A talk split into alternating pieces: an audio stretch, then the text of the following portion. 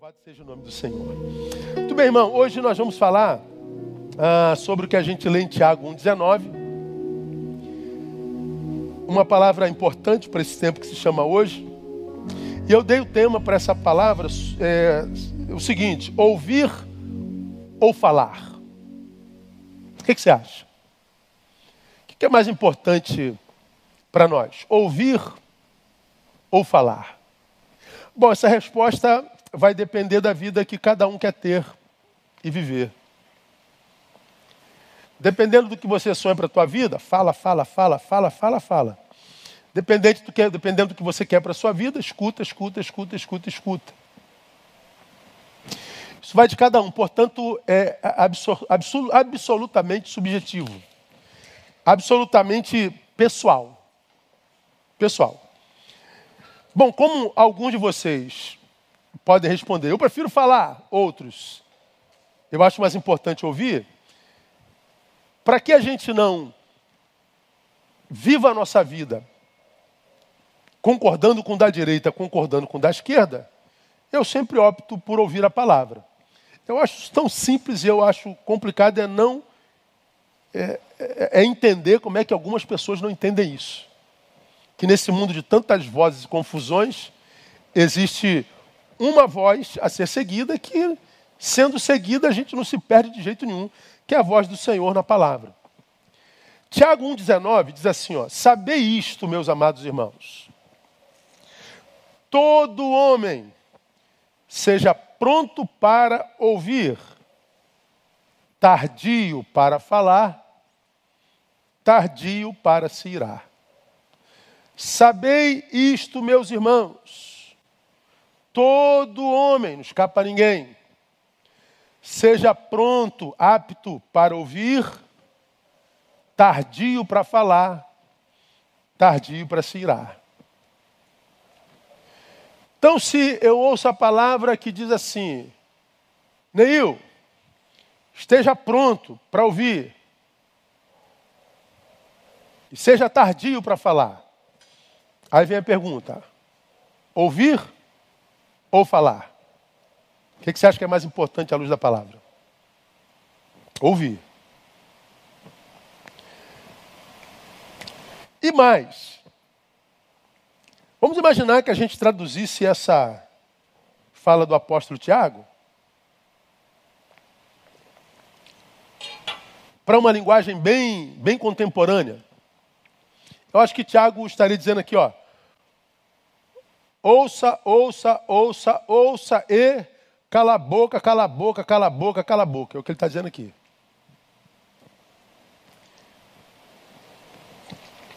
E se eu não ouvir e falar, você vai viver irado na vida, irmão. É como se o texto estivesse dizendo aí, se você perder a capacidade de escuta, de analisar o que foi dito, responder antes de ouvir, o que foi dito vai te irar. Como a Bíblia diz, irai-vos e não pequeis, você vai viver em pecado. Agora, se você desenvolve a capacidade de ouvir, para que quando falar, se necessário for, for como resposta e não como defesa, não como arma de ataque, então você não vai passar pela vida iracundo.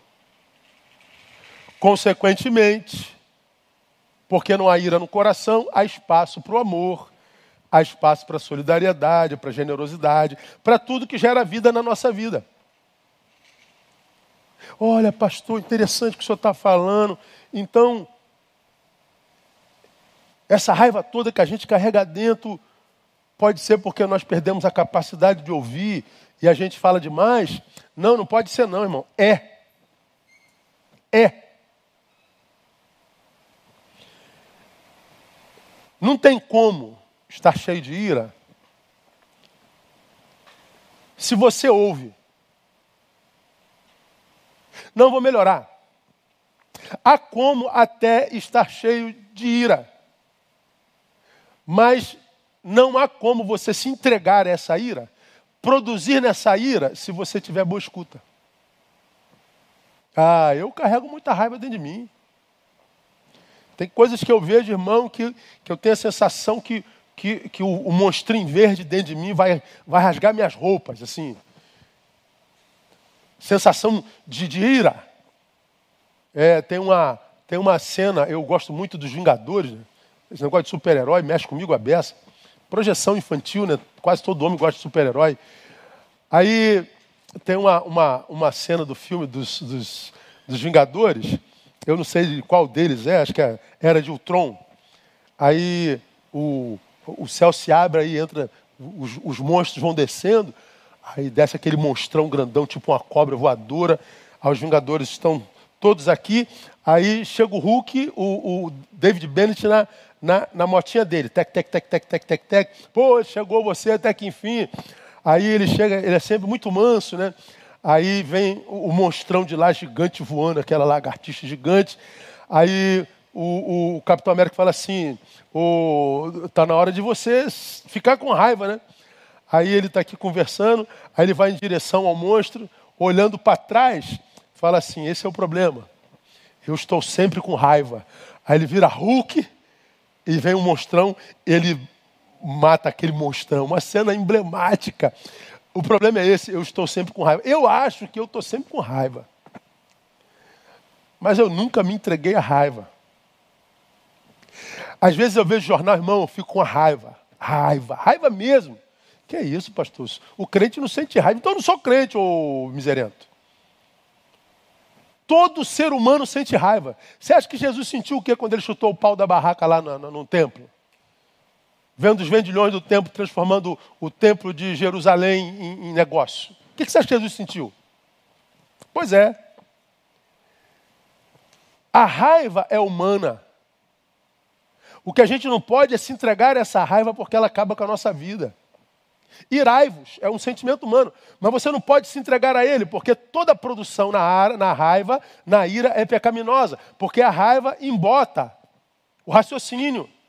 Então quem age é o bicho, é o monstro, é o homus anima e não homus sapiens. É para entender? Só que essa raiva é perniciosa, se ela é o nosso sentimento comum, porque ela nos adoece, ela gera câncer no nosso corpo, ela nos deprime, ela nos tira o sono, ela, ela desconfigura a qualidade da nossa existência. E essa raiva, ela está intimamente a essa nossa capacidade de ouvir e falar. Ouvir ou falar? Depende da vida que você quer ter no caminho. Pois bem, lembrando que essa palavra é um imperativo, é uma ordem, não é uma sugestão. Ó, oh, gente, quando der você ouvir, você ouve. Se não der, xinga a mãe dele, não é isso que está dizendo aqui, não. É um imper... Todo homem, todo homem, seja pronto para ouvir, tardio para falar. Ou seja, demore para falar, leve tempo para responder. Por quê? Porque o que você está ouvindo, você está mastigando, você está discernindo, você está analisando, você vai agir com razão e você vai ver que muitas das nossas ações é o mais absoluto silêncio, é a não ação. Não agir é agir também, é não lançar pérolas a porcos. Isso é a Bíblia. Bom, diante desse imperativo aqui, eu posso fazer uma afirmação sem medo de errar. Eu faço uma afirmação sem sombra de dúvidas. Todo homem esteja pronto para ouvir e seja tardio em falar. Diante dessa palavra, eu afirmo: nós somos uma geração de desobediência. Uma geração de desobediência, pastor. Por quê? Porque a gente fala, fala, fala, fala, fala, fala e não ouve mais ninguém. Nós estamos falando o tempo todo. Estamos produzindo o tempo todo, estamos falando, estamos falando. Estamos falando, falando, falando, estamos nos metendo, estamos, estamos opinando, estamos, estamos, estamos, estamos, estamos. E a Bíblia diz: olha, não fala. Não fala, contenha teu ego, contenha esse espírito beligerante que você tem. Isso vai te matar, isso vai voltar para você, isso é semente. Tudo que você clica volta para você de alguma forma, volta de forma consciente e o pior, de forma inconsciente. Está voltando e você nem está vendo que está voltando. Quando você vai descobrir, você já está doente, não sabe por quê. Ouça, fale menos, tecle menos. Como nós somos a geração que fala demais, nós somos uma geração de desobediência. Alguém me perguntou outro dia, pastor, por que, que tudo hoje dá briga, meu Deus do céu? Por que, que tudo acaba em guerra? Por que, que tudo acaba em briga? Por que, que tudo acaba em litígio? Por que, que tudo acaba em, em, em beligerância? Porque nós vivemos no tempo onde ninguém escuta ninguém. É porque nós perdemos a capacidade de escuta. Eu já falei isso mil vezes. Está todo mundo falando, mas ninguém ouve. Como nós vivemos em rede, rede só tem boca, não tem ouvido. Já falei isso mil vezes. Ora, se você fala, eu não ouço. Se eu falo, você não ouve, o que que vai dar nisso? Vai dar em guerra. Não tem jeito. Perdemos a capacidade de escuta? Vamos viver em guerra, nós vamos viver em beligerância, nós vamos viver em litígio. E nós vivemos em litígio. E o pior, nessa guerra ninguém ganha, todos são perdedores, todos saem feridos. Nós vivemos numa sociedade absurdamente ferida. Nós vivemos numa sociedade absolutamente doente. Nossas produções são a prova cabal disso. Por quê? Nós estamos nos machucando o tempo inteiro. E não ouvimos mais ninguém. Agora, na vida espiritual, irmão, Teria a surdez espiritual alguma consequência? Mas é claro, né? Principalmente na nossa fé. Na fé cristã, o ouvir é algo fundamental. Não dá para ser cristão sem ouvir. Não tem como. Ah, para você ter uma ideia, a palavra ouvir na Bíblia Sagrada aparece em 1085 versículos. Você tem noção do que é isso, irmão? 1085 versículos na Bíblia falam sobre ouvir. No Velho Testamento, a palavra chema ou shema. No Novo Testamento, a palavra upakoi. Duas palavras que dão tradução à palavra ouvir. Mas as palavras upakoi e Shema, tanto para o Antigo Testamento como para o Novo Testamento. Ambas as palavras podem ser traduzidas também como obedecer. Ouvir é obedecer, é a distinção, como já ministrei aqui nesse tabernáculo, entre ouvir e dar ouvido. E você vai se lembrar disso é como se eu dissesse para alguém que está sentado: levante-se. E ele continua sentado. Ele me ouviu. Mas por que continuou sentado? Porque resolveu não me dar ouvido. Resolveu não obedecer. Então, ele captou o som, levanta, mas não obedeceu, ficou sentado. Ele ouviu, mas não deu ouvido. Diferente do outro para quem eu disse, levanta. Ele ouviu a mesma coisa e ficou de pé. Esse ouviu e deu ouvido. Dá para entender? Então, à luz da palavra, ouvir é mais do que captar som. Ouvir é se comprometer com o som captado. Estou sentado, levanta, Neil, me comprometo com o que eu ouvi e me levanto. Isso é ouvir. Isso é dar ouvido. Levanta, Neil, se eu permaneço sentado, eu ouvi, mas não me comprometi com o som ouvido. Pois bem, é, ouvir na palavra é mais do que captar som, é se comprometer com o som captado. É dessa escuta que a Bíblia diz lá que a fé vem pelo ouvir a palavra de Deus. Vem pelo ouvir a palavra de Deus. Então, ouvir é é uma prática fundamental, indispensável para a fé cristã. Agora, olha que coisa interessante. No livro de Apocalipse, é o livro da escatologia, do escatom, que fala sobre o fim dos tempos, sobre as últimas coisas. Esse livro é, interessantemente, começa com carta com uma carta escrita às sete igrejas da Ásia. E é claro que Jesus sabia que quando o escatom chegasse, o Apocalipse, as igrejas da Ásia já não existiriam mais, como não existem. Então, é óbvio que a carta às igrejas do Apocalipse são cartas para as igrejas de Jesus em todas as eras, em todos os tempos. Mas todas apontando para o final, para o escatom, para as últimas coisas. Agora, nas sete cartas, cada uma com as suas particularidades, nas sete cartas tem uma coisa em comum. Todas elas terminam assim: quem tem ouvido, ouça o que o Espírito diz à igreja. Já ministrei sobre isso aqui, você se lembra. Quem tem ouvido, ouça o que o Espírito diz à igreja. Por que, que essa palavra é repetida em todas as igrejas? Porque o Senhor da igreja, que é Jesus Cristo, sabia que uma das marcas distintivas da geração do tempo do fim era a perda da escuta. Não só a escuta biológica, mas a escuta espiritual.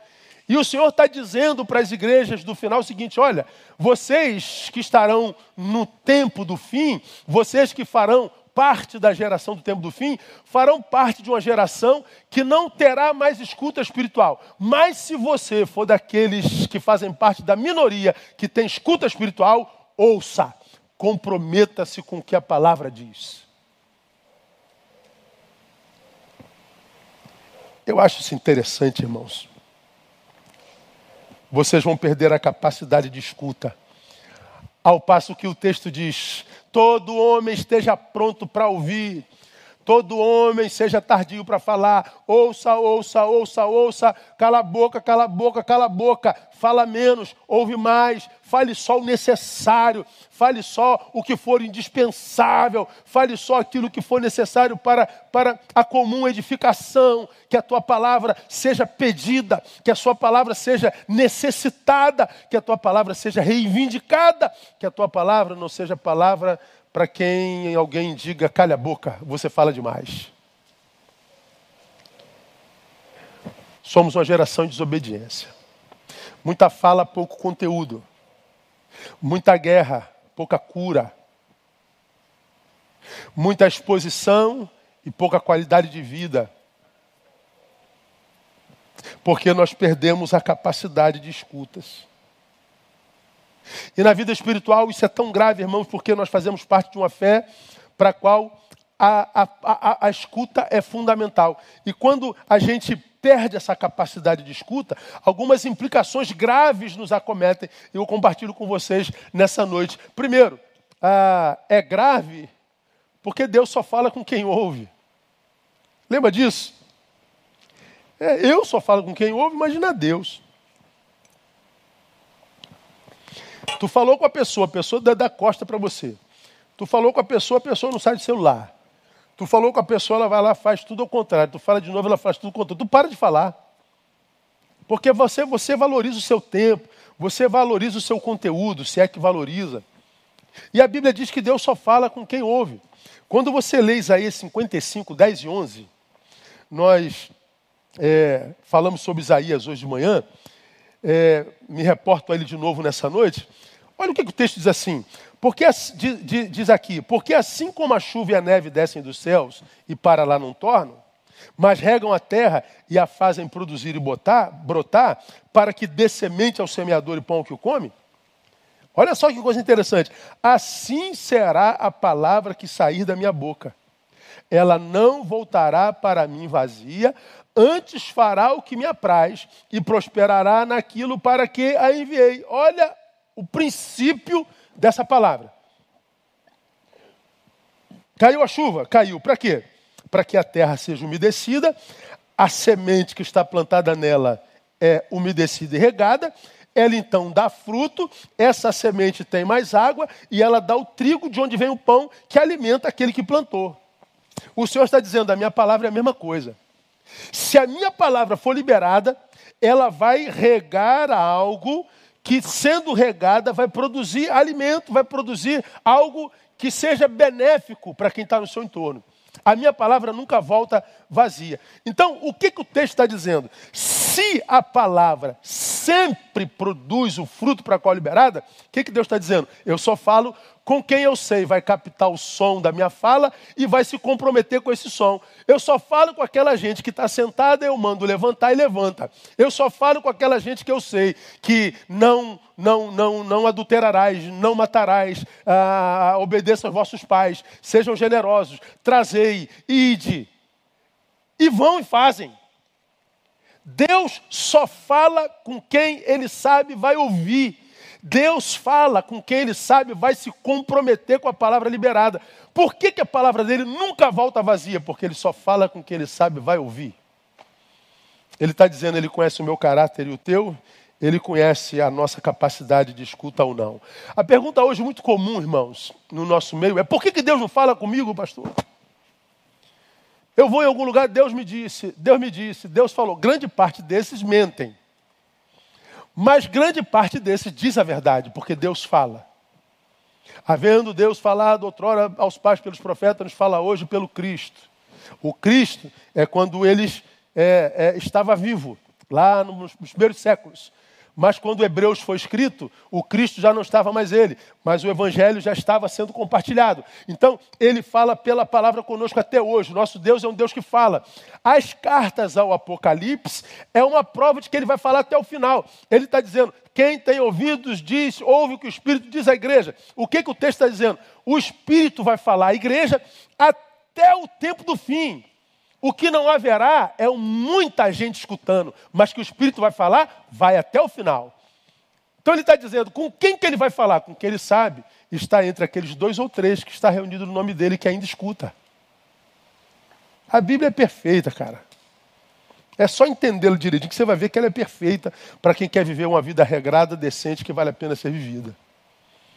Agora, você prefere ouvir filósofo, você prefere ouvir é, teólogo que está sem comunhão com a igreja, sem comunhão com o pai, você prefere ouvir o direitista e o esquerdista, você prefere ideologia, está com a vida como está. E aí, estando a vida como está, por que não houve a paz? Porque Deus, tu permitiste que eu chegasse até aqui. Eu não permiti nada, meu filho. Eu falei mil vezes, mas você não ouviu. Tanta gente começou com você, não está no mesmo lugar que você, está num lugar muito mais excelente que você. Por quê? Porque eles ouviram. Eu falei com ambos, mas eles ouviram, você não. É aqui, ó. Ouvir é mais do que captações. É comprometer-nos com o som captado. Por que, que adoecer na escuta é complicado, irmãos? Porque eu nunca mais vou ouvir a voz de Deus. Eu eu estava ouvindo um vídeo essa semana, mas eu não tive coragem de botar ele aqui. De um pastor, cara, que, que eu fiquei escandalizado demais com ele. Aquela porta lá está uma batalha hoje lá, irmão.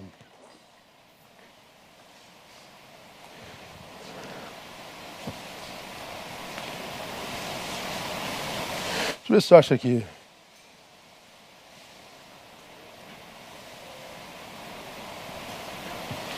Rapaz, mas o cara falava tanto palavrão pregando. Mas o cara era assim, meu irmão, que o diabo ficou envergonhado perto dele. Eu não lembro o nome dele. Que coisa de maluco.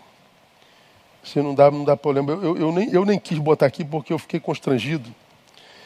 Mas o cara falava tanta loucura, tanta besteira, mas ele falava com tanto ódio, com tanta. Ele estava falando contra o Covid, o Covid não existe, é coisa do diabo, usar máscara ele não usaria, ele já foi processado, pagou multa, ele rolou com, com, com, com, com, com guarda municipal, ele pregava xingando palavrão. E o pessoal na congregação dizia, glória a Deus, aleluia, é isso mesmo. Falei, meu Deus do céu, Jesus, tem misericórdia, Senhor. Está difícil de acreditar em crente para burro. E eu fico pensando, meu Deus, como é que pessoas escutam isso e não conseguem discernir a palavra do coração do homem? Não consegue perceber a diferença entre palavra de Deus e palavra do coração do homem que prega a palavra de Deus. Não consegue fazer essa distinção.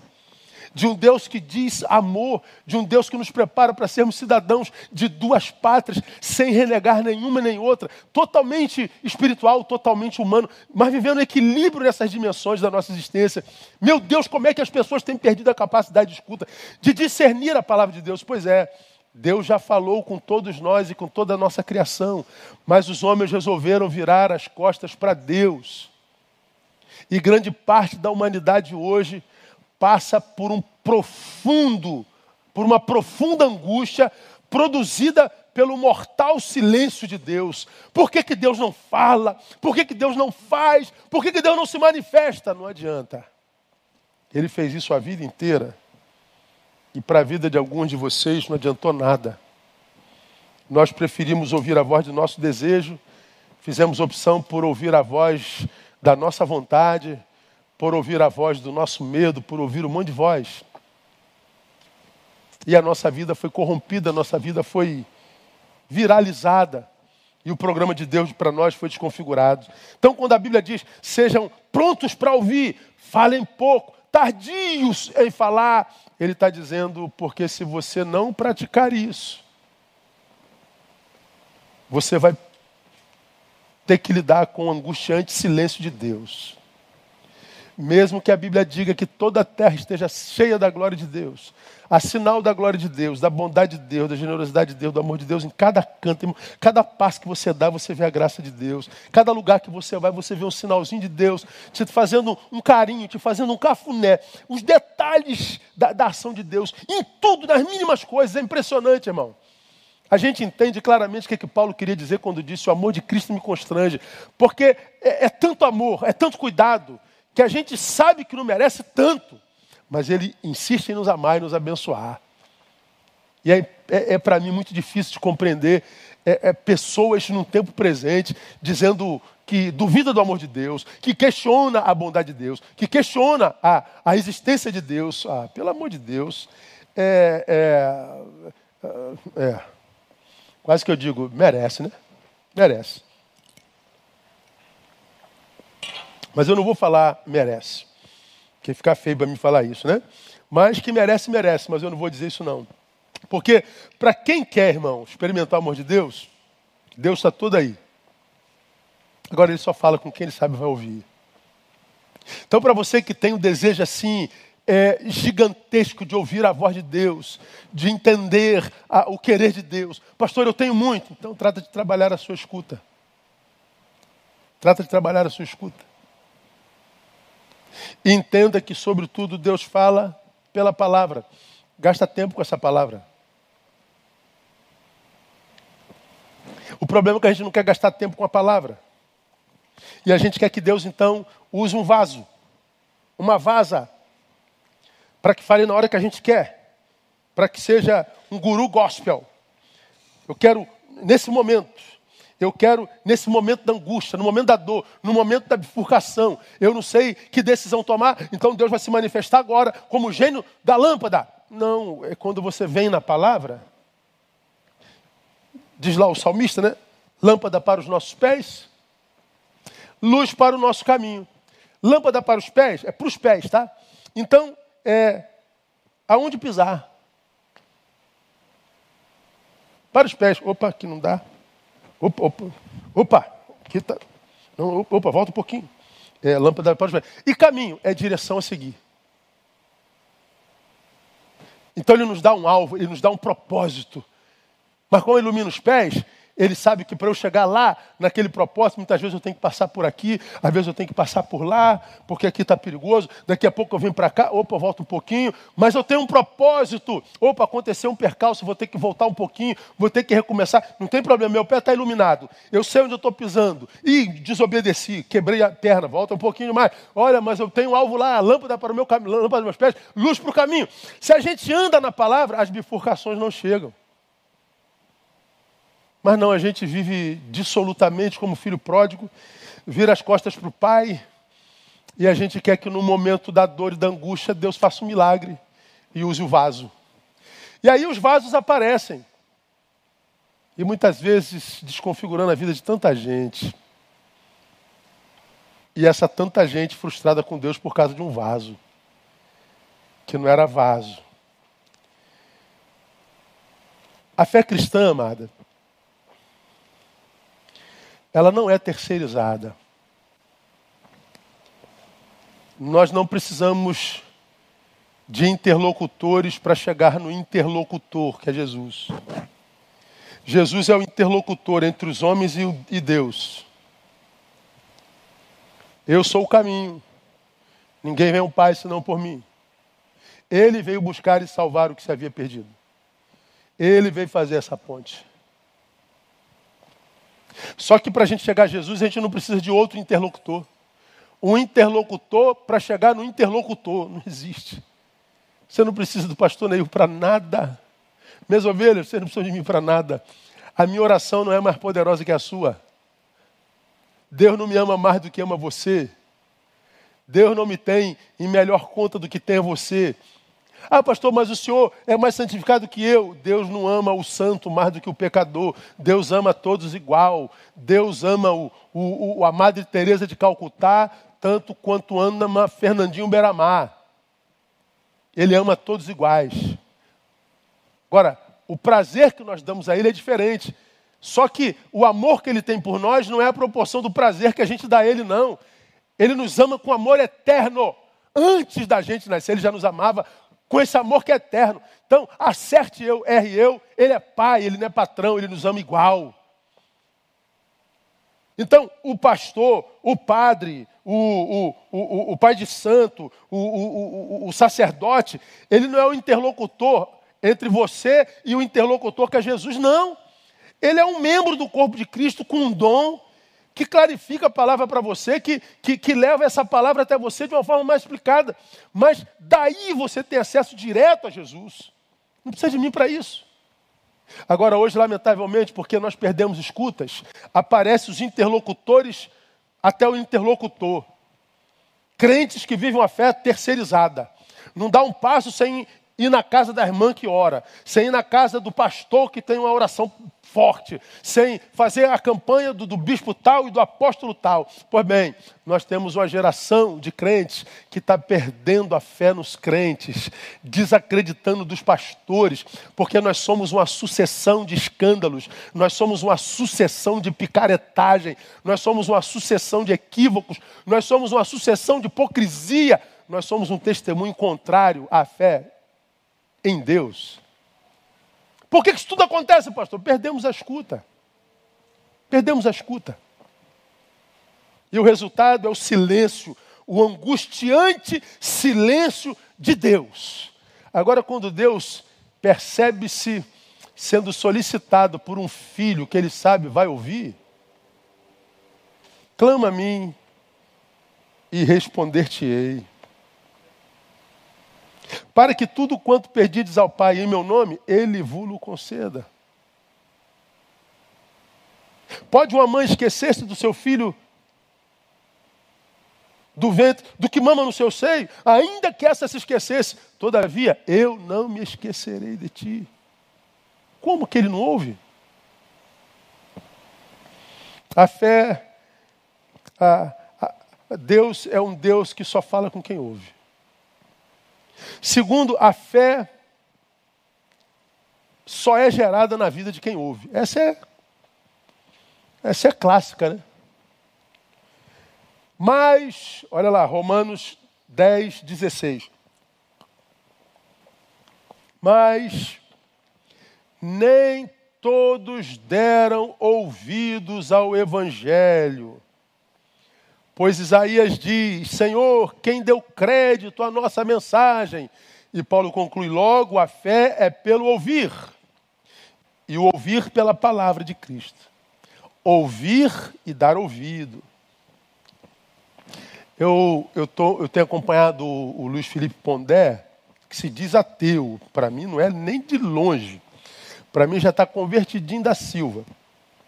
Ele está fazendo um curso sobre o Velho Testamento, em busca do filósofo hebreu.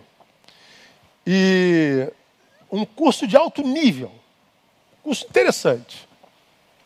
Aí, na minha ignorância, eu reconheço a minha grandiosa ignorância, eu fico pensando assim: eu não acredito em Deus. eu não acredito na sua palavra. Para mim, tudo história da carochinha. Mas mesmo assim, eu vou me debruçar nela por dias, horas, meses, para dar um curso sobre a palavra de um Deus que não existe. Eu sou um camarada pós-doutor em filosofia, estudado no exterior. Eu vou gastar minhas horas de vida para estudar uma coisa que não existe. Vocês cá entre nós, irmão, aqui, que ninguém nos ouça. Deus é a inexistência mais estudada do universo, não é não? É, meu Deus do céu. Porque, eu, na minha ignorância, eu penso, como eu não acredito em Saci Pererê, eu nunca vou estudar o Saci Pererê.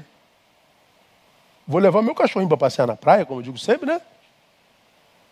Vou sair para jantar com a minha mulher, vou jogar um futebol com. Eu vou gastar tempo estudando Saci Pererê? Pastor, você nunca falou sobre gnomo, nem nunca vou falar sobre gnomo. Não acredito na existência de gnomo. Nós vamos fazer um estudo sobre ontológico sobre o gnomismo universal. Você está louco. Mas não, eu não acredito em Deus e vou fazer um estudo profundo sobre a palavra desse Deus que eu não acredito.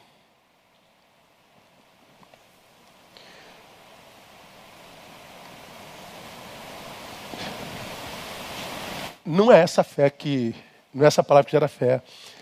É, estudar a Bíblia filosófica, antropológica, sociológica, ontologicamente, não gera fé, não. A fé só é gerada quando nós nos comprometemos com essa palavra. Por isso você pode ter certeza, irmãos, que dentro da igreja de Jesus tem muito pouca gente com fé. Tem muita gente que tem crença. Ele acredita que aquilo é verdade, mas a fé que capacita para a vida não tem não. Aquela a respeito da qual Efésios 2 fala, pela graça sois salvos por meio da fé. Essa fé que salva não tem não. Ele acredita que isso é verdade. Só. Não quer dizer que seja uma verdade que eu vá praticar, que eu vá adotar como meu estilo de vida para a glória daquele que disse. Não. Isso aqui é verdade, mas olha a vida que eu estou vivendo. Completamente contrária à verdade. Crença é uma coisa, fé é outra. A gente está falando daquela fé de 1 João 5,4. E esta é a vitória que vence o mundo, a saber, a nossa fé. Porque a mesma fé que gerou salvação, sabe que uma vez salvos, nova criatura foi gerada em nós, ainda que tenha sido gerado em nós, vamos viver no mundo caído um mundo que ainda pulsa em nós e que a gente deseja. Então ele está dizendo, vai ser uma guerra do espírito contra a carne, para que cada um não faça o seu. Então como é que a gente vence o mundo, pastor? É pela fé. A mesma fé que salva me capacita para vencer o mundo. Então como é que as pessoas estão mergulhadas no mundo? Porque não tem essa fé. Falta essa fé aqui. É a mesma fé de Hebreus 11, 6. Ora, sem fé é impossível agradar a Deus. Por que, que sem fé é impossível agradar a Deus? Porque sem essa fé eu não sou salvo. Se eu não sou salvo, eu sou engolido pelo mundo pelo presente século. Engolido pelo presente século, imaginando que eu sou salvo, eu tenho discurso evangélico, mas eu não tenho prática evangélica. Então, a minha vida, ela desconecta da minha prática. A minha fala desconecta, desconecta da minha prática. Então, seria um testemunho contrário à minha fala. Então, não posso agradar a Deus. Está claro isso, irmão? Tem como questionar a Bíblia? Sem fé é impossível agradar a Deus. Que fé é essa? Ah, eu creio que tu existe. Não é essa fé que ele está falando. É a fé que me capacita para viver a nova identidade. A identidade de discípulo. Então, desculpe, irmão. É, se eu não me engano com a fé de tanta gente que tem até na nossa igreja, irmão, pelo amor de Deus, tem uns camaradas, umas meninas na nossa igreja que falam assim, Jesus amado. Aí eu sou da igreja Basta Betânia. Aí, tem, aí por causa dele, falou assim, ah, aquela igreja pode tudo, ah, não sei o quê, ah, não sei o que lá. Por quê? Por causa do testemunho do João e da Maria, que são membros daqui. É, mas pode ser o Roberto da Fernanda, do Juca e da Juca, do, do, do Onesíforo e da, é, da, da, sei lá de quem, entendeu? É, é por aí. Por aí. Por causa do mensageiro, desconfigura-se a mensagem.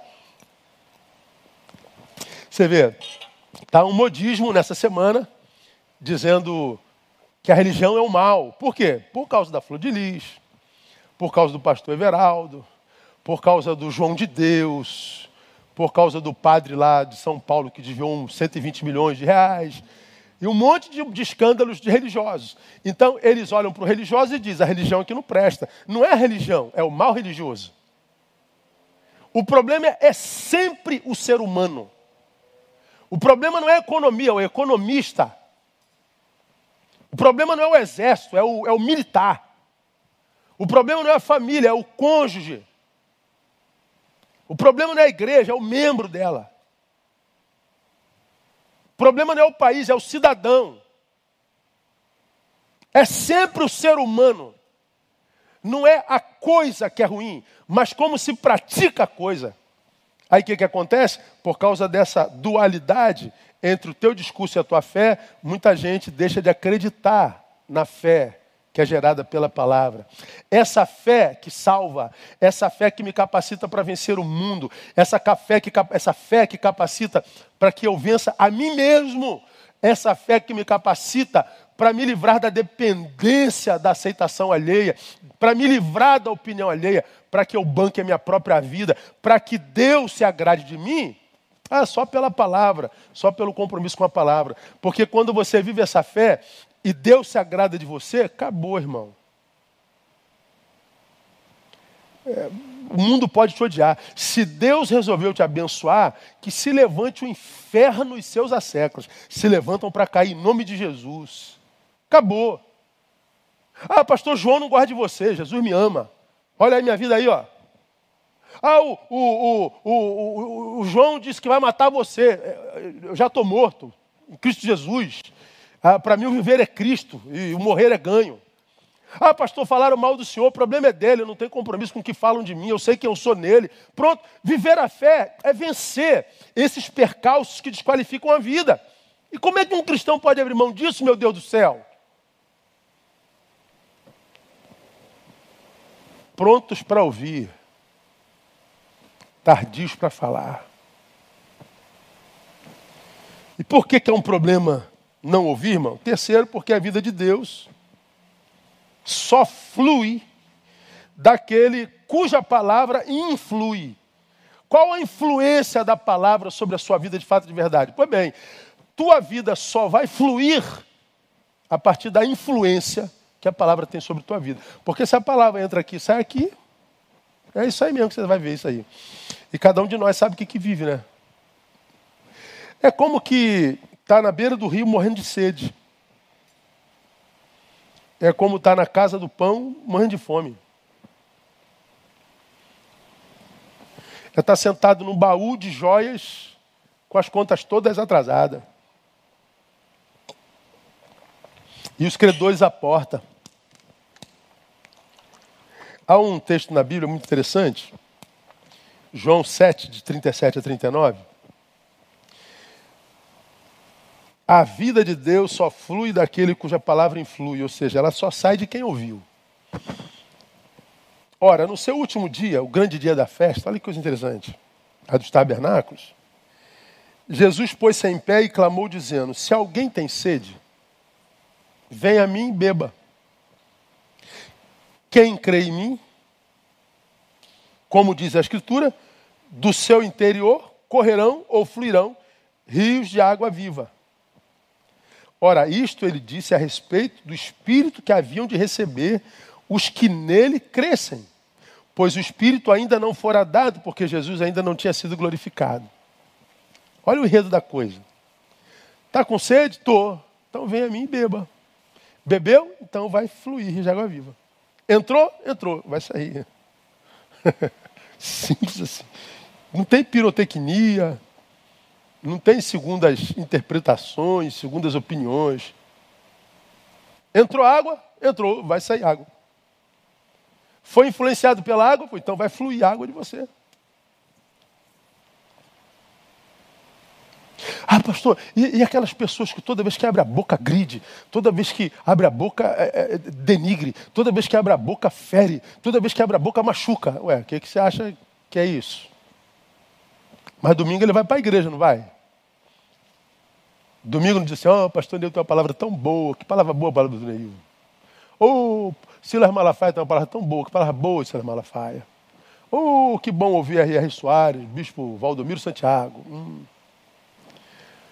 Entrou, vamos ver o que está saindo aí, ó. Ah, não entrou não. Pelo que sai, a gente sabe o que, que tem dentro. A boca fala do que o coração está cheio. A boca joga para fora o que entrou no coração. Cara, acabou. Aí eu falo que no Brasil hoje tem muito pregador. Não é pregador, é pregador. O cara prega com raiva, ele fala do amor de Deus com ódio, irmão. Ele fala da paz do Espírito Santo babando. Meu Deus do céu. Toda vez que dá opinião no sentido de ferir, você não vê uma palavra de acolhimento, você não vê uma palavra de de apaziguamento. Você não vê diplomacia, duas partes em guerra, entra o homem de Deus e diz assim, oh, vamos baixar a bola aí, gente, paz. Aí você entra com a palavra de Deus, diplomática, a palavra de sabedoria, que você acalma o coração, você apazigua, você não pende nem para a direita, você não pende para a esquerda, você acolhe da direita, acolhe da esquerda, apanha da direita, apanha da esquerda, mas você acolhe todo mundo que precisa de acolhimento. É, é o que a palavra faz com o servo. Só que a vida de Deus só vai fluir daquele que foi influenciado de fato por ela. Não flui daquele que tem simpatia por ela. Oh, pastor, sou um simpatizante da palavra. Não quer dizer nada. Não quer dizer nada. Agora, a ausência dessas experiências, irmãos, ouvir Deus, fé gerada por tal escuta, vida que flui. Se essas experiências não são verdadeiras em nós, como cristãos, veremos algumas realidades nefastas da nossa vida. Primeiro, nós vamos ver o que eu falei de manhã: apostasia e ateísmo. Que é o que a gente vê hoje assim, muito claramente. Hoje, quando você, no meio acadêmico, diz que crê em Deus, você é logo bulinado, vai sofrer bullying. Você que diz que crê em Deus é zoado. Para não ser zoado, a imagem é muito forte em você, você finge que não acredita em Deus. Não acredita em Deus, tende para uma ideologia, seja de direita, seja de esquerda. Então nós estamos polarizados. Metade dos crentes aqui, metade dos crentes lá. E eles estão se digladiando, inclusive pastores. Estão nas redes, um falando mal do outro, desconstruindo a teologia do outro. E, e, e imagina, cara, eu fico me imaginando eu na rede brigando com alguém, baixando o nível desse jeito. Falei, meu Deus do céu, Jesus amado, eu, eu não entendo, eu sou jumento demais para esse tempo, eu sou assim, burro demais para entender essas coisas. Eu tento entender, mas eu não consigo entender como que alguém se dá a isso. Mas eu respeito, não tem nada a ver com isso não. Mas a palavra de Paulo lá em 2 Tessalonicenses de 1 a 4, a começar do, do versículo 3, melhor dizendo, ninguém de modo algum vos engane, porque isto não sucederá sem que venha a primeira apostasia eu citei isso hoje de manhã no sermão. Antes da vinda de Jesus, a terra será varrida por uma fenomenal apostasia. A ponto dele falar que se houverem dois ou três no nome dele, ele estará lá. Para mim, essa palavra escatológica, falei sobre isso no domingo passado, falei isso domingo de manhã e repito agora: se houver dois ou três, eu estou no meio deles. Jesus está falando a respeito do tempo do fim. Como ele diz que uma das marcas do tempo do fim era a perda da escuta, quem tem ouvidos ouça, ou seja, quase ninguém vai ouvir. Se você tem, ouça. Ele está dizendo: Eu sei que a capacidade de escuta será arrefecida, mas se você tiver capacidade ainda praticada, ouça, porque mesmo que vocês sejam dois ou três, eu estarei no meio de vocês. Porque a apostasia vai varrer todo mundo. Essa apostasia já acontece hoje. Nós vemos um grande número de gente sendo varrida, sendo engolida pelo presente século, como Demas. Tem nada de evangélico lá, só o discurso. A vida está toda desbaratada, toda desregrada. Agora, de onde vem a apostasia? De onde vem o ateísmo? Ué, ambos são filhos do silêncio de Deus. Ah, se Deus fosse bom, não tinha maldade na terra. Se Deus fosse bom, não tinha doença na terra. Se Deus fosse bom, como é que explica Deus do mal? Se Deus, por que, que Deus nos fala? Por que, que Deus não se manifesta? Porque ele só se manifesta para quem ouve. O silêncio de Deus gera o apóstata e o ateu. Como essa geração nós já aprendemos, ouve com os olhos, por causa do testemunho dos que estão na igreja, mas não ouvem a Deus. Tem vida é, é, dupla, o que, que acontece? Ah, o seu testemunho acaba gerando mais apostasia e mais ateus. Então a gente vai ter que lidar com Deus no dia do juízo. Segunda consequência de quem não viveu esses princípios, vida espiritual estéril. Esterilidade espiritual. Ou seja, no lugar da intimidade com Deus, religião. Como eu falei hoje de manhã, religião é o serviço prestado a Deus sem intimidade com Ele. Aí o cara é especialista em templo, em culto, em liturgia, performance, teologia, doutrina, sabe tudo disso, mas é um, é um, é um poste por dentro, é um iceberg por dentro.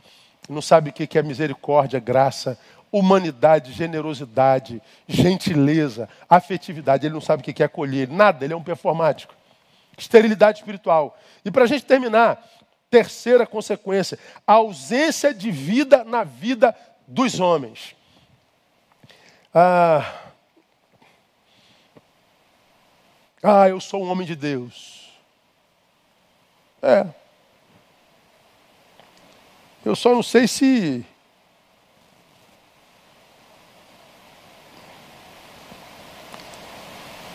Deus te tem como homem dele.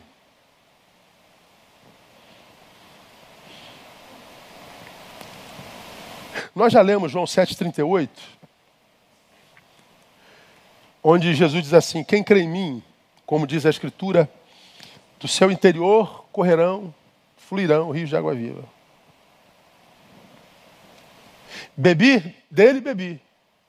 Essa água não vira água parada, ela vai ser uma fonte que jorra para a vida eterna.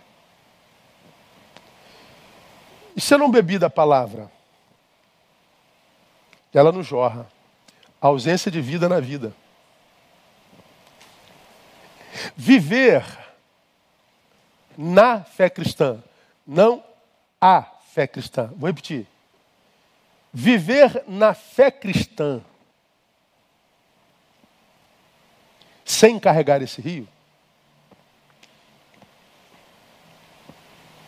é fazer opção por carregar a morte. Eu vou repetir: viver na fé cristã. Porque não se vive a fé cristã sem que esse rio jorre. Mas eu posso viver na fé cristã sem esse rio. Viver sem carregar esse rio, na fé cristã, é viver carregando a morte. Carregar a morte é inumanamente cansativo. Por que, que a vida tem se tornado insuportavelmente cansativa para quase todo mundo? Porque as águas não se renovam. Cisternas rotas, como diria Baruch, através do livro do profeta Isaías. A vida se transforma numa mesmice insuportável. Porque os rios não jorram. É a mesma água, essa água apodrece, essa água enferruja, essa água cria lodo. Por causa disso, ela passa a ser rejeitada e a gente vai ter que estar na vida buscando fontes que não são a palavra de Deus. Aí está aí o crente perdido no mundo tentando dar sentido para a existência. Meu Deus do céu, meu Deus do céu, Jesus, me dê competência para entender isso. Eu, eu, eu, eu estou com dificuldade mais para entender alguns crentes. Eu cumpro minha missão no corpo ou dormir. Mas quando, quando eu prego isso aqui, irmão, eu prego com todo amor do meu coração. Eu tenho tentado me aprofundar na palavra, tentado tirar dela aquilo que nela só se acha se mergulhar nela. Porque se você não mergulhar lá fundo nela, você não tira essas coisas não. vai ficar aqui, ó, no raso. Lembra da visão do profeta? Entrei no rio, batia nos meus artelhos, no meu cotovelo.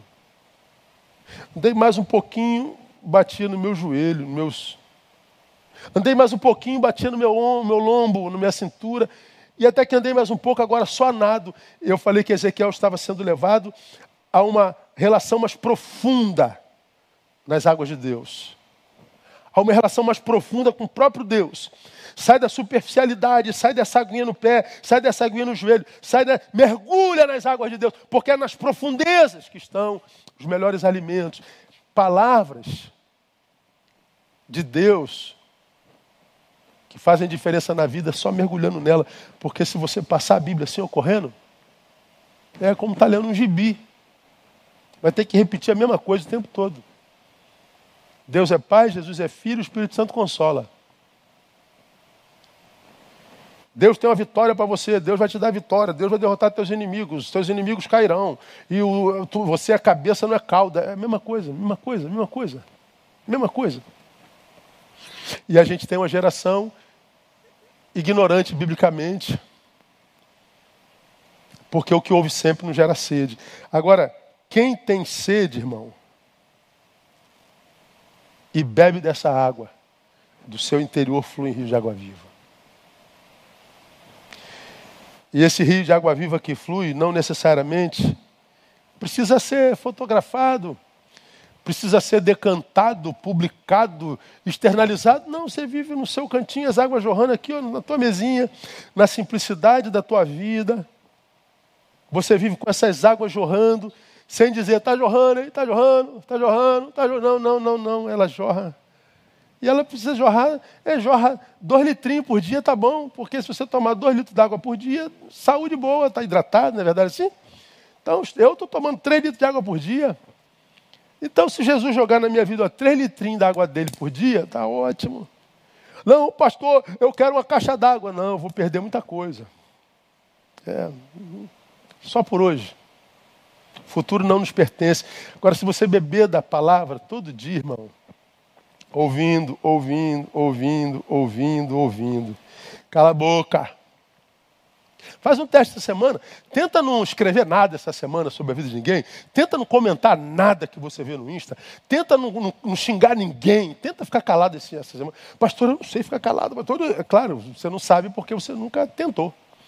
E você já decretou que você não sabe. Tenta. Quem não sabe andar de bicicleta aprende a andar de bicicleta. Quem não sabe ficar calado aprende a ficar calado. Quem sabe você não livra sua alma de muitas dores, porque tudo que vai falar do teclado volta. Tudo volta. Essa lei é universal e é bíblica. Mas a Bíblia nos exorta nessa noite que todo homem esteja pronto para ouvir, tardio para falar. Ouça, ouça, ouça, ouça, cala a boca, cala a boca, cala a boca. E você vai ver que se você restaura a tua escuta, Deus volta a abrir a boca. Porque ele só fala com quem ouve. Termino exortando a você que perdeu a escuta espiritual. Hebreus 3, de 7 a 11. Podem ir. Pelo que, como diz o Espírito Santo, olha só, hoje, se ouvirdes a sua voz, não endureçais os vossos corações como na provocação no dia da tentação do deserto, onde vossos pais me tentaram, pondo-me à prova, e viram por quarenta anos as minhas obras. Por isto me indignei contra essa geração e disse: Estes sempre erram em seu coração e não chegaram a conhecer os meus caminhos. Assim jurei na minha ira, não entrarão no meu descanso. Deus me livre e guarde. Irmãos, uma confissãozinha aqui. Eu estou absurdamente exausto, estou cansado.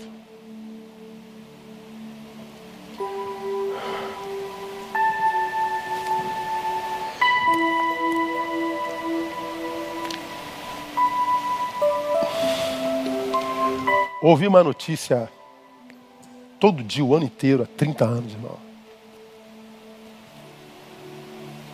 Não é para qualquer um, não.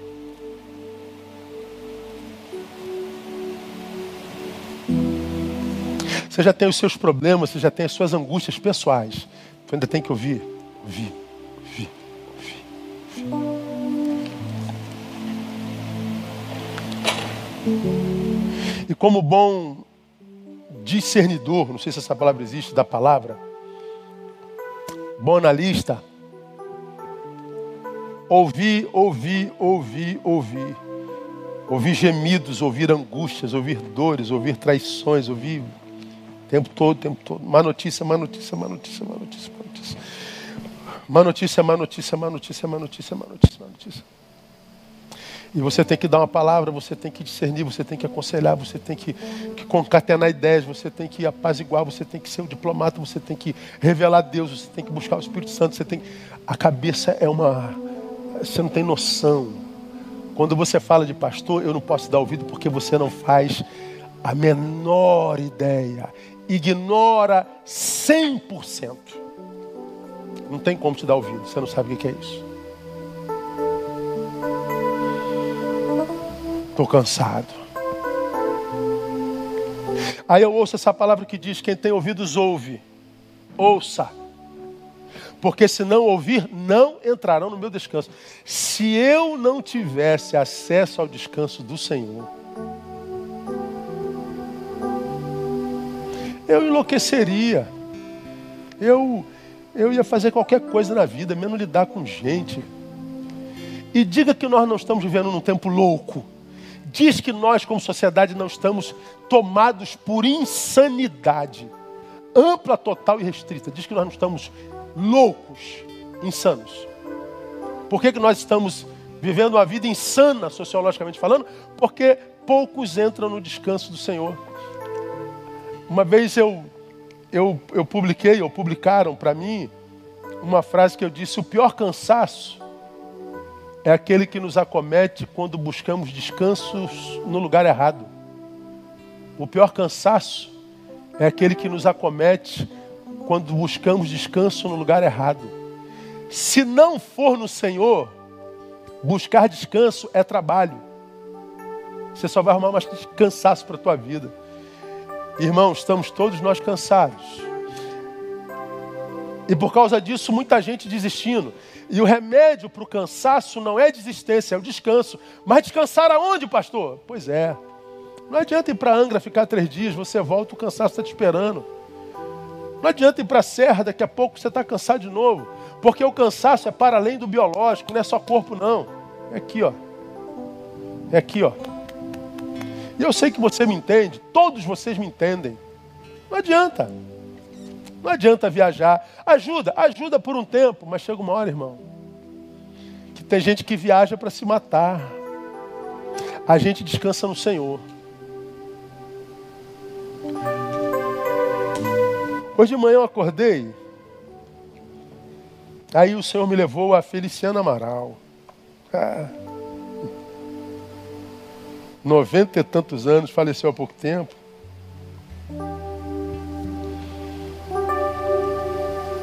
Quando eu era jovem, ele já era velho, tá? Mas era um, um ícone da fé cristã. E cresci ouvindo suas músicas, seus belos hinos. Né? Aí, enquanto escovava dente, enquanto escovava dente, enquanto fazia barba, enquanto é, penteava cabelo,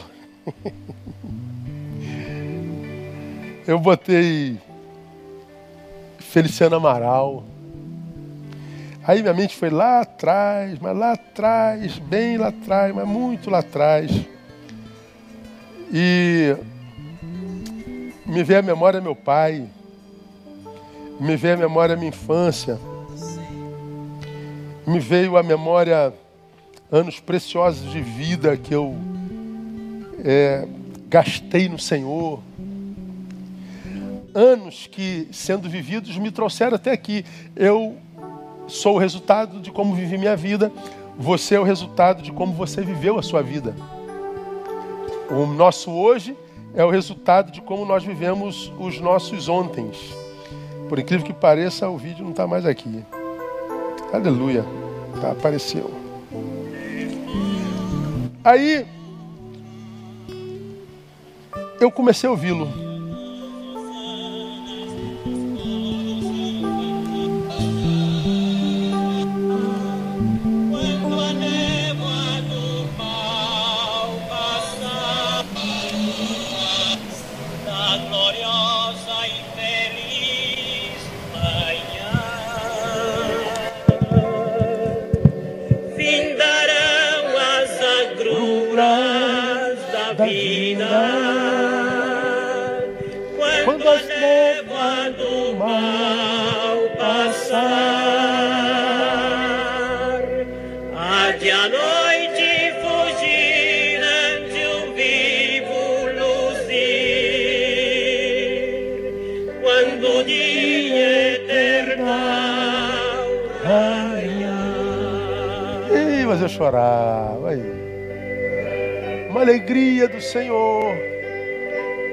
Indescritível, que me fez chorar.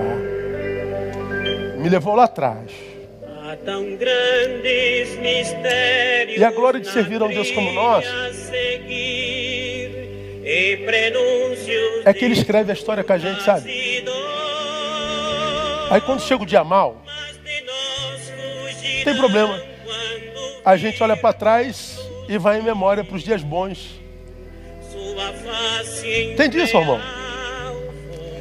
Hoje está ruim a beça, então vamos, vamos voltar lá atrás, três anos atrás. Aí a gente traz a memória da vida.